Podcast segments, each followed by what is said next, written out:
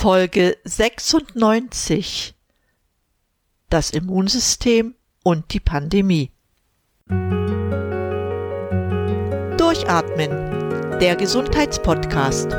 Medizinische Erkenntnisse für deine Vitalität, mehr Energie und persönlichen Erfolg von und mit Dr. Edeltraut Herzberg im Internet zu erreichen unter quellendergesundheit.com. Herzlich willkommen zu dieser Episode. Ich freue mich, dass auch du wieder eingeschaltet hast. Ja, richtig, es geht heute noch einmal um das Immunsystem. Es ist aus meiner Sicht gerade in der Zeit, wo das Covid-19-Virus durch Abstand, Hygiene und Desinfektion sowie die Impfung bekämpft wird, noch einmal wichtig, auf das Immunsystem einzugehen. Dabei gilt nach wie vor, dass nur starke Abwehrkräfte dafür sorgen können, in den Körper eindringende Erreger zu eliminieren, bevor sie sich vermehren können oder zu Infektionen führen. Bei einem Ausbruch einer Infektion kann ein funktionierendes Immunsystem schnell die Selbstheilungskräfte aktivieren und die Erkrankung so beeinflussen, dass sie einen milden Verlauf nimmt und die Genesung beschleunigen kann. Ja, ich komme auch noch einmal darauf zurück, wer denn am stärksten davon betroffen ist, wenn sich ein Virus oder ein krankmachendes Bakterium oder aber eine Pilzinfektion breit machen. Ja, richtig. Es sind all die Menschen, die ein schwaches Immunsystem haben. Ich sage dir jetzt auch sicher nichts Neues, wenn ich darauf eingehe, dass zu diesem Personenkreis besonders alte Menschen und Menschen mit verschiedensten Grunderkrankungen zählen. Dazu zählen chronisch kranke Patienten wie Diabetiker, Herz-Kreislauf-Kranke, Rheumatiker, ja auch psychisch kranke Personen, um nur einige wenige zu nennen. Nicht zu unterschätzen sind auch Menschen mit chronischem Stress, Burnout und Depressionen, die sich natürlich auch sehr schnell etwas einfangen können, weil ihr Immunsystem geschwächt ist. Ich bin ja schon mehrmals auf die Stärkung des Immunsystems eingegangen. Eine gesunde Lebensweise ist nicht nur für unser Immunsystem wichtig, sondern für die Gesundheit insgesamt. Gesunde Nahrungsmittel, gesundes Wasser, Aufenthalt in einer sauberen Umwelt, wie zum Beispiel in Wäldern oder an der See, oder jetzt generell im Freien, weil die Luft durch den Schneefall wesentlich sauberer ist als unter normalen Bedingungen. Und nicht zu vergessen, auch regelmäßige Bewegung beeinflusst unser Immunsystem positiv. Was aber tun, wenn ich mich zusätzlich schützen will oder schützen muss, oder ich durch meinen Gesundheitszustand schon ein geschwächtes Immunsystem habe? Ihr könnt dazu gern noch einmal meine Sendungen zu Vitamin C oder Vitamin D anhören. Ich bin auf die Bedeutung dieser beiden Vitamine, bei Vitamin D handelt es sich ja dabei eher um ein Hormon, darauf bin ich schon mehrfach eingegangen. Bevor ihr Vitamin D eigenständig substituiert, solltet ihr jedoch euren Laborwert bei einem Arzt oder Heilpraktiker bestimmen lassen. Eine weitere Möglichkeit, das Immunsystem zu stärken, hatte ich in meinem Interview mit Dr. Karl Georg Teurer bereits vorgestellt. Dort ging es um die Thymusdrüse. Sie liegt bekanntlich hinter dem Brustbein und gilt als die Schule der T-Zellen. Diese werden zu hochspezialisierten Abwehrzellen ausgebildet, die schadhafte Zellen identifizieren und zerstören können. Und noch etwas ist wichtig dabei. Diese T-Zellen lernen auch überschießende Angriffe auf gesunde Körperzellen zu verhindern. Die Thymuspeptide spielen durch ihre immunmodulierenden Eigenschaften eine wichtige Rolle für die Prophylaxe und Therapie von Krankheiten.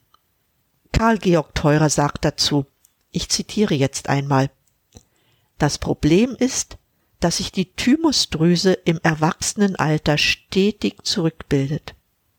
Bei einem 50-jährigen Menschen liegt ihre Leistungsfähigkeit nur noch bei 20 Prozent. Beim 70-jährigen findet sich nur noch eine minimale Restfunktion. Durch die mit dem Alter abnehmende Immunfunktion steigt die Anfälligkeit für Infektionen. Dass die Thymusdrüse in jungen Lebensjahren am stärksten ist und am aktivsten arbeitet, mag einer der Gründe sein, warum Kinder sehr viel seltener an Covid-19 erkranken und wenn, nur leichte Symptome zeigen. Damit ist das Zitat zu Ende.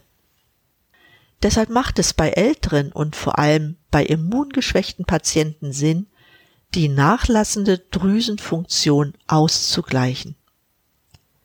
Das kann man mit entsprechenden Präparaten, die Thymuspeptide enthalten. An der Stelle möchte ich auch erwähnen, dass es ausreichend Studienbelege für die Wirksamkeit dafür gibt. So zum Beispiel wurden bereits 2002 Patienten mit dem SARS-Virus mit einem Thymuspräparat behandelt, was zur effektiven Reduktion der Krankheitsausbreitung beitrug. Ja, wie ihr seht, spielt die Thymusdrüse bzw. Extrakte mit Thymuspeptiden eine wichtige Rolle für die Immunabwehr. Für die Prophylaxe und auch für die Therapie bieten sich verschiedene Präparate an, die man entweder per Injektion oder oral verabreichen kann. Ein Beispiel dafür ist das orale Produkt Naivit Nummer 29, das neben dem Extrakt aus der Thymusdrüse auch noch das essentielle Spurenelement Selen sowie Vitamin D3 enthält.